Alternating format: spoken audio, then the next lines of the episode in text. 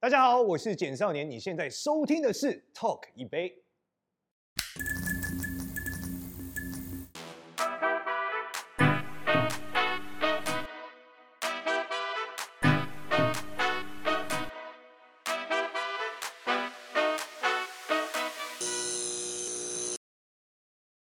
常常大家都有说这个命是天定，运是人造，所以究竟我们要在生活当中有什么小配博跟小改变，让我们的生活跟命运可以更好呢？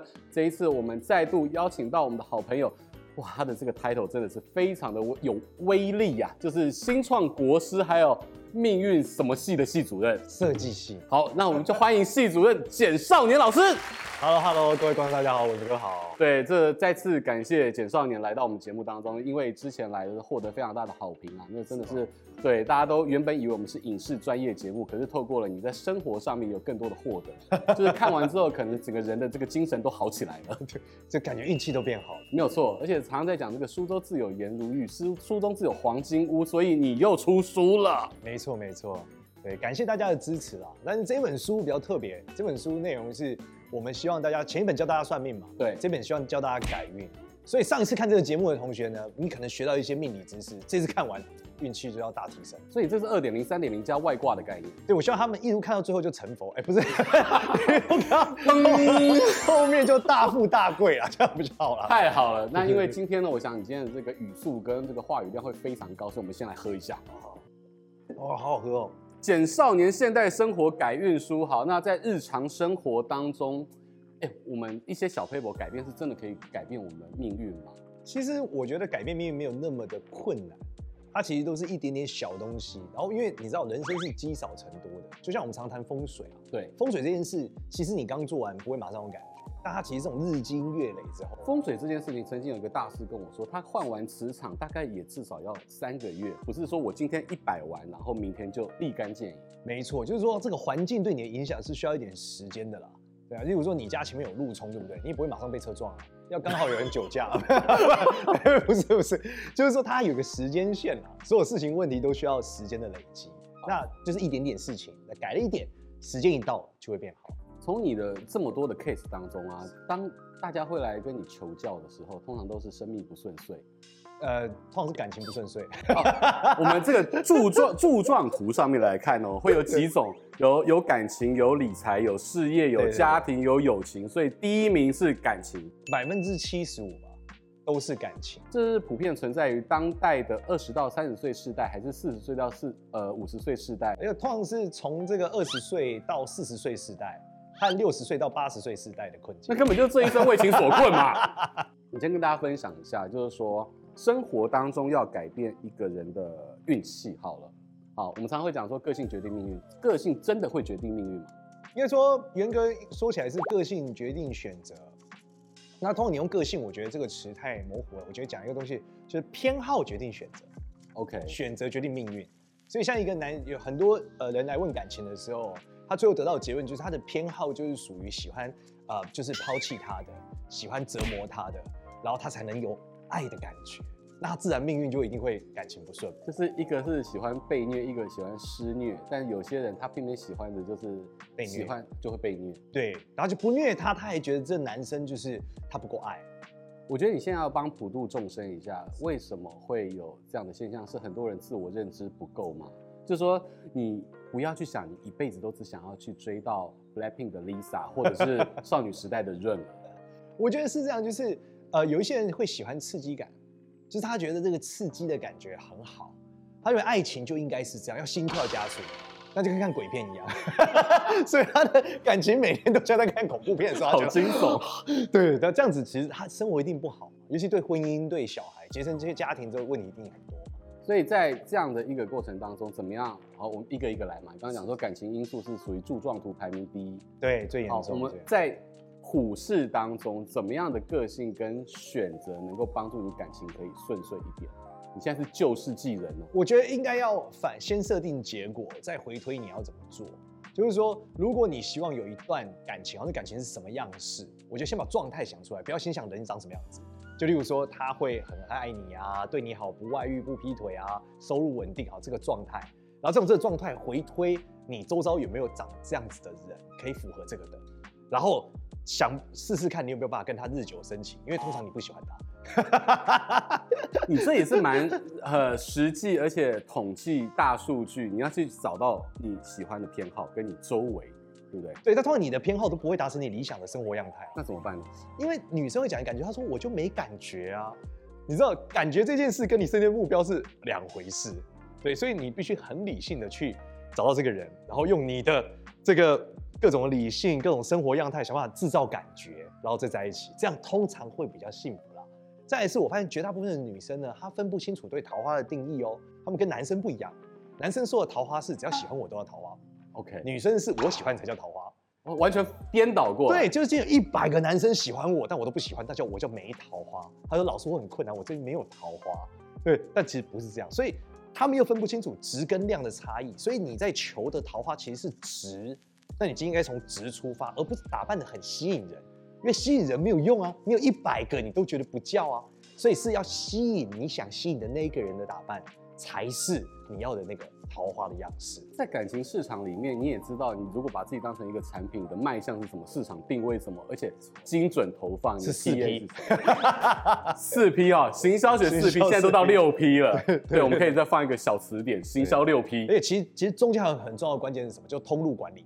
哎，你的 channel 很重要对，你如果是在夜店卖你自己，那你可能就卖给不对的人。 ，TA 不对对，。你在图书馆卖跟夜店卖肯定不一样嘛。对对，所以通路很重要。哦，不管是你的这个就是市场定位、你的价格、价格你的产品、没错你的 channel，对对对，原来行销四 P 可以应用在感情的市场当中，但除了感情之外，哦，大家要知道自己的定位嘛，对不对？其实这个其实也不可能是弱水三千取一瓢饮，但要那很夯哎、那就是你刚刚讲的男生的立千场，取一哎、那是男生的立 场，对只要有机会的都是桃花对。好，那是属于感情上面，但是职场那那是另外一回事啊。是人在江湖飘，哪能不挨刀，对不对？你以为你的人缘很好，可 是总是会挨刀。是 是是怎么样在职场上面可以小人退散？其实我们得跟大家先分享一下什么样是容易招小人的面相。那这通常是怎么样？鼻子很高，就是这个小人很多的嘛。对，好，我来画一下。哇，这个考验我的作画能力啊。好了，画了一个。请问这是《鬼灭之刃》里面的上弦吗？好 来，老师请。所谓的这个容易招小的面相呢，首先第一件事，我们跟大家分享一个韩国人讲面相学的时候讲一件事，讲面相学就是说，一他们认为一个人的脸就像是一个地貌一样，如果你的鼻子很高，你就像是一个高山一样，鼻子越高的人就山越高，山越高会发生什么事？越难被登上去，越难亲近，对不对？鼻梁所以呢高，对，所以鼻子越高的人越难亲近，但相对来说，他比较容易怎么样？他比较有这个贵气，因为越高的山就越有名，有贵气。所以鼻子很高的人呢，一般容易比较容易出名，但同样他招的小人就特别树多。大招风，对，第二件事情是什么？第二件事在面相学里面有一个呃很特别的纹路叫破颧纹，简单来说就是破颧纹对，就是这两条大家看到，它划过了这个颧骨，划过了颧骨。它跟法令纹有什么差别？法令纹在这里，对破颧纹在这里，在外面一点，对对对，就是它在这里，颧骨就是假设这样是六十度，它再开一点到一百二十度。一般法令纹是从鼻翼出来啦，鼻翼上方这里 OK 但破颧纹就是直接从颧骨削下来。对，那大家可以去研究现在各个国家的领导人基本都有这个， 所以国际局势是比较混乱，就是因为这样原来如此。对。那有破颧纹的特色是什么？他做事呢比较独断，不在意周遭人的感受，所以呢这样的人就容易招更多的小人。对，因为他就是想做他想做的嘛。所以呢，如果你发现有破颧纹的人，你也是容易招小人。好，那再来是法令纹很深的人，很窄，法令纹很窄，越宽的人越不容易有小人，越窄越容易有小人，因为法令纹叫做什么？叫做规则感。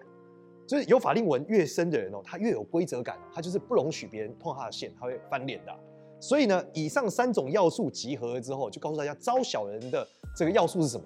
第一，很出名， 就是你知道这个人怕出名，猪猪怕怕肥肥嘛。你只要出名，一定是树大招风，鼻梁又高，对，，一定有小人。前一次别人就问我说：“哎、老师你怎么看这个？就是你现在这个 YouTube 的粉丝有人骂你，你是什么样的感觉？”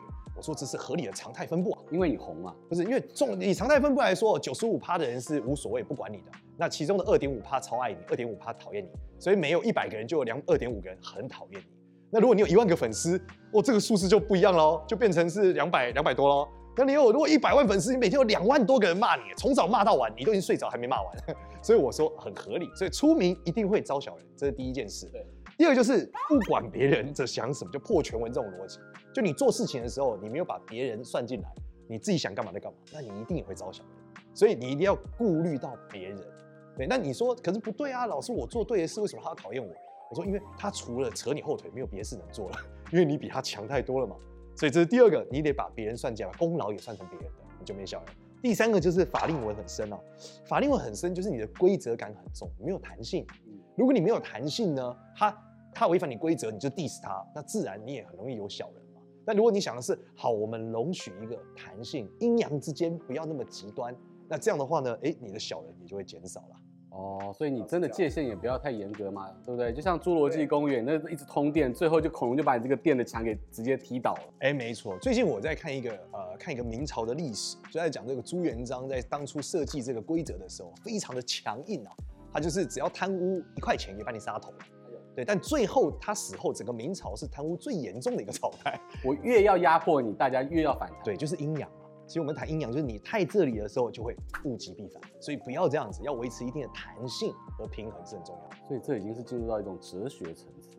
对，其实如何招小人本身也是很哲学的啦。你怎么看待他到底是小人还是合理的挑战呢？这个就是很哲学的。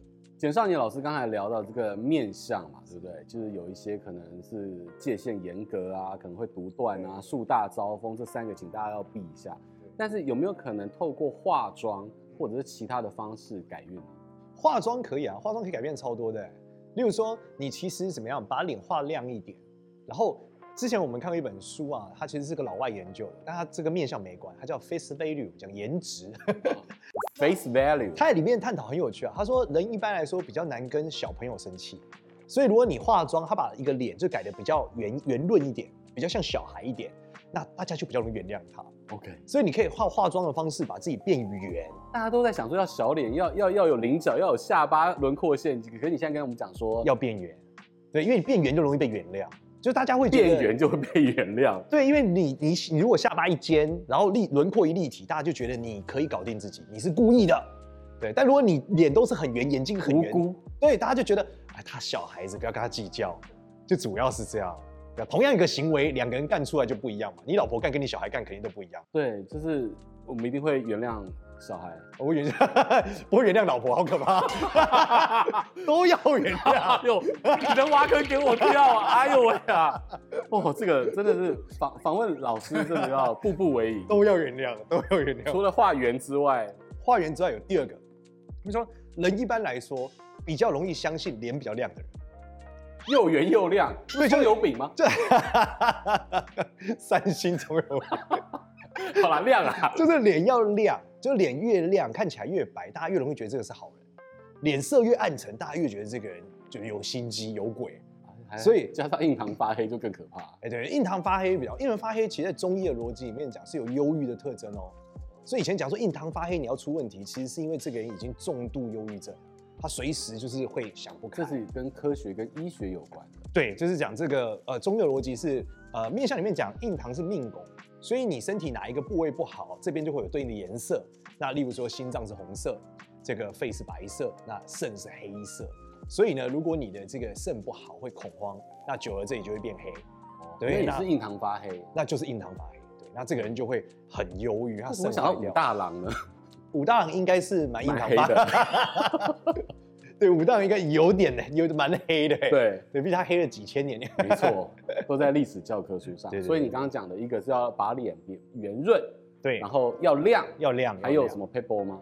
呃，接下来不用化妆，像我就戴圆眼镜啊，哦只是把装饰变圆也是一个方法，圆耳环啊，圆眼镜。然后女生的话，现在女生有的人都会很瘦，对不对？她一直谈不到恋爱。那其实因为你知道你穿得太 fit，就会给人家这种比较不容易被原谅的感觉，所以你就穿的越宽松，一样你人缘就会变好。所以其实 outdoor 宽松的品牌可能也会帮助恋爱运嘛， 呃，对，就比较容易找到哦，不要那么 fit。不要那么 fit，不要那么，因为那 fit 你就会给人家一种女强人的感觉，但是你越宽松，你就越容易靠近。你刚刚讲到另外一个重点，其实就是圆的镜框会给拉近彼此的距离，没错，没错。所以没错方形的呢，方形就会给人家界限感。所以如果你你刚才不是都讲是专业感吗呃，我觉得界限感可能比专业感更强。 ？OK，对，因为专业同样界限就是你我不好惹嘛，对对我带的很方，代表我很有规则嘛，对，主要是这样。所以可能在职场上面需要一副镜框，然后生活上面感情世界的时候也没要错，遇另到外一个镜遇框。到讨厌推销员的时候，就换上方形眼 镜。哦，这也是一种方法。对，对，约会的时候换上圆眼镜。所以这些小的这个嗯改运小方式都能够帮助一些你其他人际关系啊没错。那你刚刚讲到化妆，但我要问另另外一个更进阶的，对，就是整形跟医美 OK 这会影响运势吗？应该说我们讲运势是两个东西构成的，是外在跟内在的状态。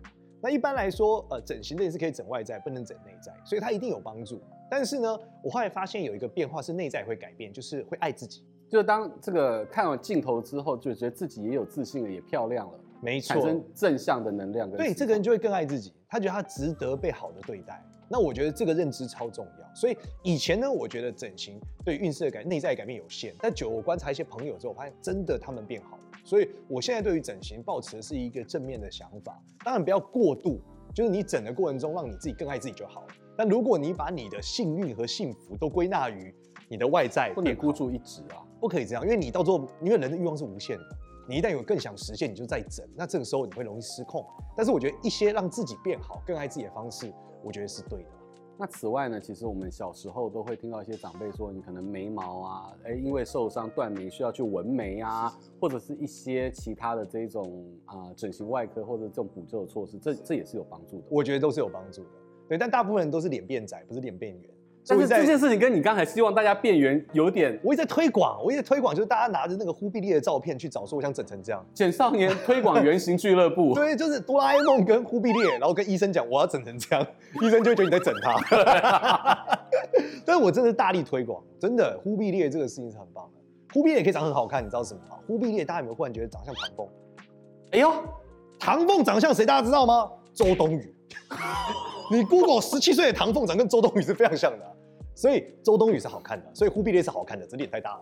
你这个证明题最后可以带出忽必烈长得像周冬雨，可这个 是周冬雨长相忽必 烈，到了反过来讲比较合理。所以这件事情其实哦，你刚刚讲的，不管是因为漂亮，然后就是内在去改变了外在，然后这个可能也要纹眉啊，或其他方法都是有可能的，都是可以的但是不可以矫枉过正。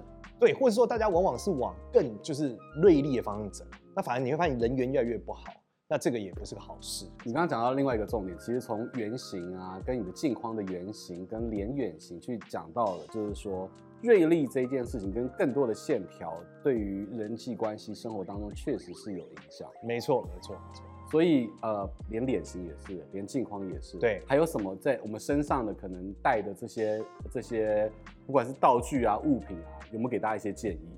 道具和物品的部分，其实我觉得也是一样啦，就是说你让人觉得看起来越可爱，大家越容易原谅你。